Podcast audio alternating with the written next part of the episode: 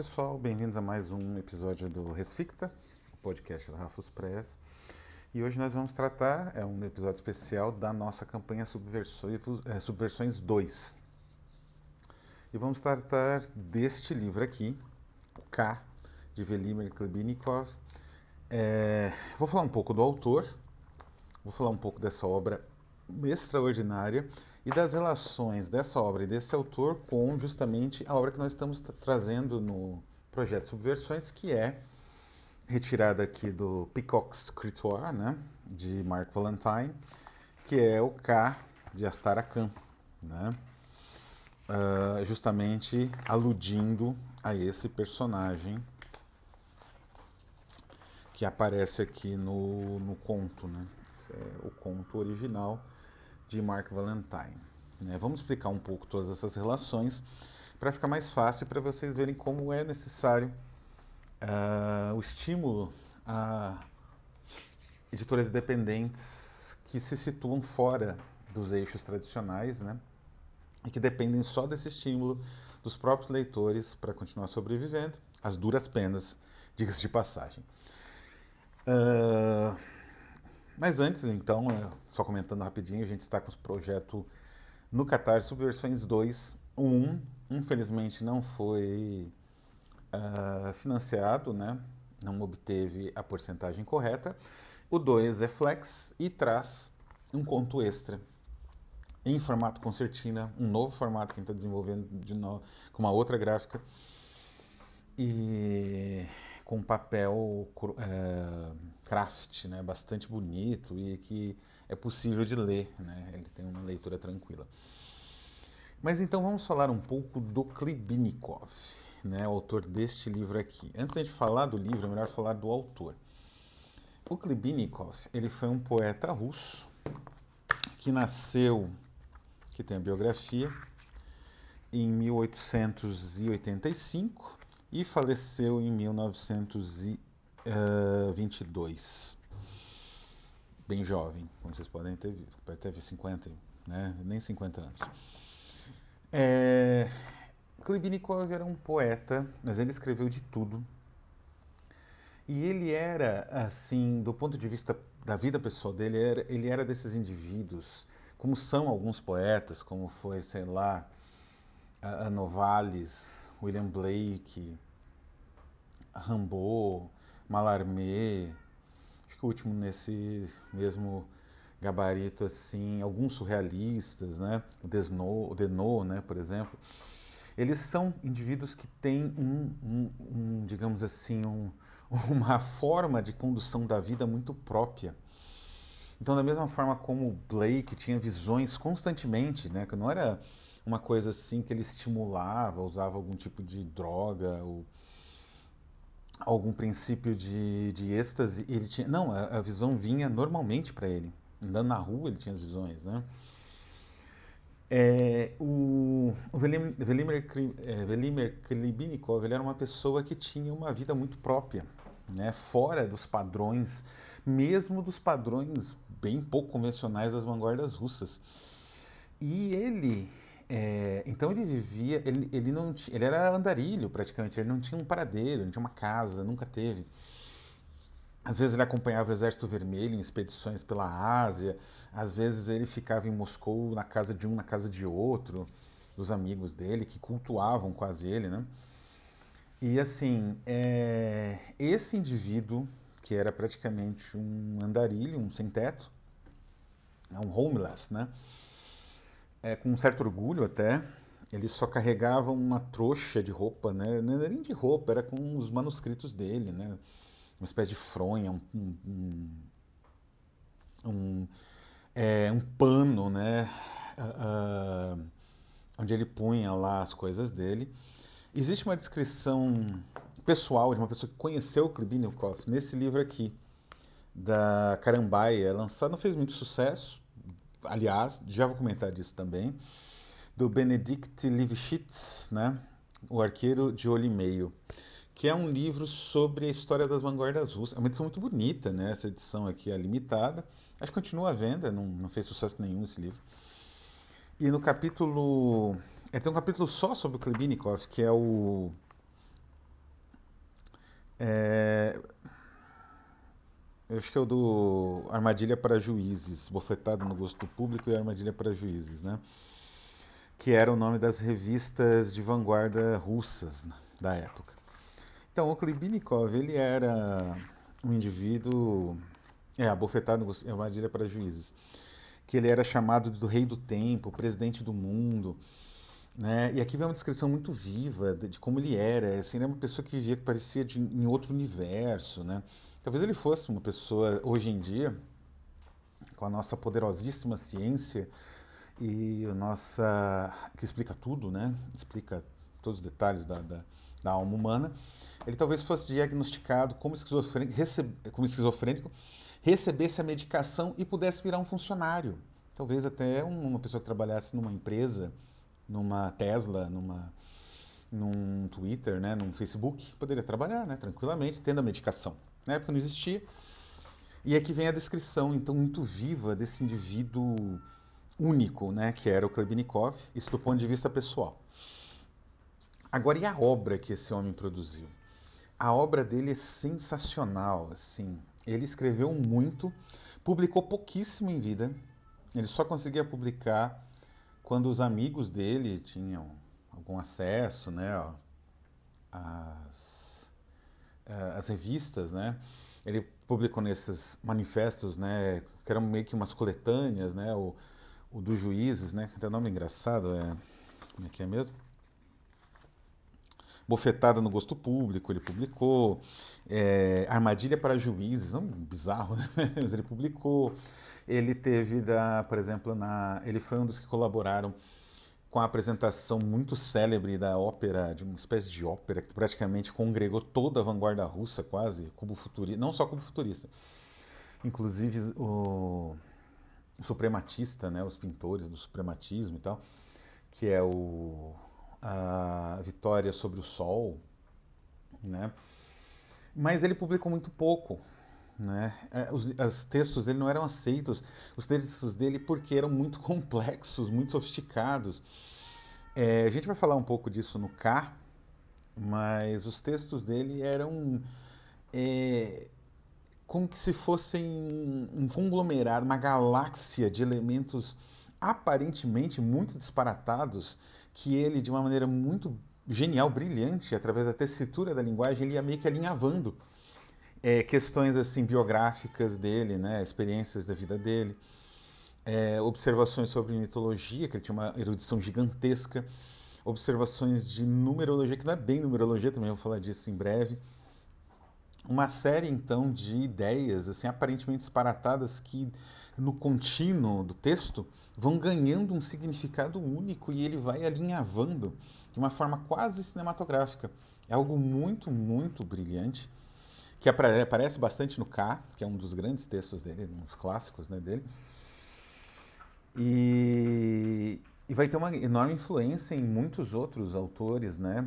Ele vai, ele vai ser, é, existe uma, o Mayakovsky, por exemplo, porque assim, um autor desses, anárquico, ele já começou a ser mal visto já na época do Lenin, né?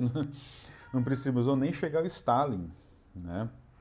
Já na época do Lenin ele era mal visto, então o Mayakovsky para justificar o não lançamento das obras dele, o isolamento que ele vivia, a, a essa a silêncio em torno de tudo que ele produzia, pelo menos na Rússia, pelo menos da parte de boa parte do público e das revistas, né, mais tradicionais de literatura, ele vai falar de autor-produtor, né? Autor que é voltado para produtor e autor que é voltado para consumidor. É, é uma tese interessante, mas assim, na verdade, na verdade, uma justificativa do porquê que o regime perseguia, um, um, mesmo depois da morte, um autor desses. Não deixava publicar nem a pau. Pois bem, é, então esse autor brilhante, que tem uma obra gigantesca, né? uma parte foi publicada já em inglês, não é tão difícil de encontrar. Tem muita coisa em francês e em português, criminosamente, a gente só tem isso. Só tem essa tradução da perspectiva. E fora de catálogo. Isso aqui você encontra em sebo, não é nada barato. Não é? Você pagar quase 80 reais num livro de menos de 100 páginas. Né? Vale a pena, mas é caro. A influência dele foi gigantesca. Da... é, da, da, ele antecipou o dadaísmo, antecipou o surrealismo, antecipou as tendências das vanguardas russas, né, o cubo-futurismo, o suprematismo, que eu já mencionei. Ele antecipou quase tudo. E ele é, foi decisivo para o desenvolvimento da linguística contemporânea, porque por uma dessas ironias do destino, junto da formação do futurismo russo, estava é, ali gestando a linguística contemporânea, né? através principalmente do Círculo de Moscou, em torno de um de um linguista, na verdade, de um de um uh, pesquisador de fonética, né? E fonologia que era o Trubetskoy, Nikolai Trubetskoy, e do Jacobson, né? o Roman Jacobson, esse é, imenso pesquisador de linguística e literatura, que criou, mais ou menos aproximou né, a, a ideia estrutural da análise poética mais simples, né? Ele é tem um texto famoso, né, do, do Jacobson, co-escrito com Kula Levi-Strauss analisando os gatos do Baudelaire. Né? E então eles e, e todos esses, né, o Mayakovsky, o Jacobson mesmo, eles têm uma tremenda uh, gratidão ao é, Klebnikov, né? Então a gente pode falar em co como era esse texto, né? Isso, essa, digamos assim, essa obra tão influente que esse autor produziu. O Caio, como eu disse, é um grande exemplo. É um conto, se não me engano, é dos anos 1910. Acho que não vem aqui. É... Não, não vem, mas fala né, na, na biografia dele. Eu acho que ele foi publicado em 1910, 1915, 1916, né? Não é das obras, digamos assim, mais da, do, da, do momento ali do auge de produção dele, que foi entre 17 e 20, né? Que é a trompa, o Reino do Tempo, é, Ladomir, Noite na Trincheira. Né, essa é uma produção mais sofisticada ainda mas é, digamos, a base disso. Né? E o que é K? É, o, digamos assim, K é o nome de uma entidade, né? É, que na mitologia egípcia, no livro dos mortos especialmente, denomina uma porção da alma, uma sombra do indivíduo. Essa porção da alma é a porção mais próxima, digamos assim, dos nossos sentidos, da nossa percepção essa porção é aquela que saboreia o mundo, por assim dizer, né? Inclusive é aquela porção que é, o que é colocado na, na pirâmide ou no sarcófago, digamos assim, é meio que para o usufruto dessa porção. Ela que vai se deliciar achando que está vivendo no mundo, tal, é, no mundo corrente e tal, né? Então esse é o K para a mitologia egípcia e para o Klebinikov é exatamente a mesma coisa. Cá, na verdade, o texto é uma narrativa muito complexa, são nove capítulos curtos, né, de três páginas e meia, uma página e meia. No total dá umas 20, nem 20 páginas, né? Esses nove capítulos, eles basicamente retratam é, uma espécie de reencenação é, em, a partir de múltiplos ângulos né, que o, o poeta vai trabalhando da morte do Amenófis IV na imaginação do poeta. não, não, sei se exatamente foi assim que o Amenófis IV morreu, o imperador egípcio, mas é na imaginação do poeta. Então K é essa porção da alma do Amenófis. E aí ele, esse imperador egípcio, que é reencenado, como eu falei várias vezes, ele vira um macaco, literalmente, ele vira um ele vira uma outras divindades, né? É, é muito, é muito bizarro, porque parece uma cena de cinema é, é, é reencenada de múltiplos ângulos. É uma coisa é, é, é, espetacular, né? O que, com tão poucos elementos, o Klebnikov consegue evocar e construir. E esse, então, esse Amenófis IV, ele tem uma esposa, que é a Nefertitis, né? E essa esposa, ela é reencenada também em várias personalidades, assim, místicas e míticas e é, épicas, né, derivadas de múltiplas mitologias, tem mais essa, e também um pouco das observações pessoais do próprio autor, de coisas da época dele. Então é como se fosse um poema épico, multiplanar, né, como se você estivesse filmando é, aquela cena, você reencena, né, uma certa estrutura dramática várias vezes, de vários ângulos, e utilizando atores diferentes. É, dentro então né, dessa construção que vai se ampliando cada vez mais até alcançar os limites da, da, da, explosão formal real, né? Quando a própria linguagem se desintegra e se transforma no que, eles, no que o próprio Vladimir Klimenikov chamava de Zaum, que é a linguagem transmental ou transracional, que é uma espécie de decomposição quase cinematográfica da própria linguagem que você decompõe os radicais e vai meio que, digamos assim, recombinando num processo de cut-up, num processo de é, né, quase. É uma coisa assim sensacional, né? Essas invenções, né, do, do Klibinikov. Não é à toa que até na própria capa aqui ele fala que ele cria um epos, um epos, né? Ele, quer dizer, ele cria uma nova épica, uma nova estrutura de um, de um poema épico, um novo uma nova forma de entendimento de um universo semelhante ao universo do poema de um poema como a Odisseia, né? E de fato Klibnikov ele tem a estatura, né, podemos dizer tranquilamente de um Homero para construir tudo isso, né? Então é um texto assim deve ter dado um trabalho assim observação de tradutor que eu também sou, né? A Aurora, a Aurora, a tradutora é a Aurora Bernardini, né? A Aurora Fornoni Bernardini, ela deve ter tido um trabalho violento para traduzir isso aqui, né? Porque a estrutura do texto, se, se o tema é essa múltipla encenação da morte, aparentemente assassinato, na verdade, do Amenófis IV, que, falando um pouco da biografia desse indivíduo, ele foi ele que instituiu o culto de Atom no Egito, que durou pouco, durou praticamente a vida dele. Aí os sacerdotes de Amon, que provavelmente mataram ele, tomaram o controle e restituíram o culto de Amon como culto principal, né?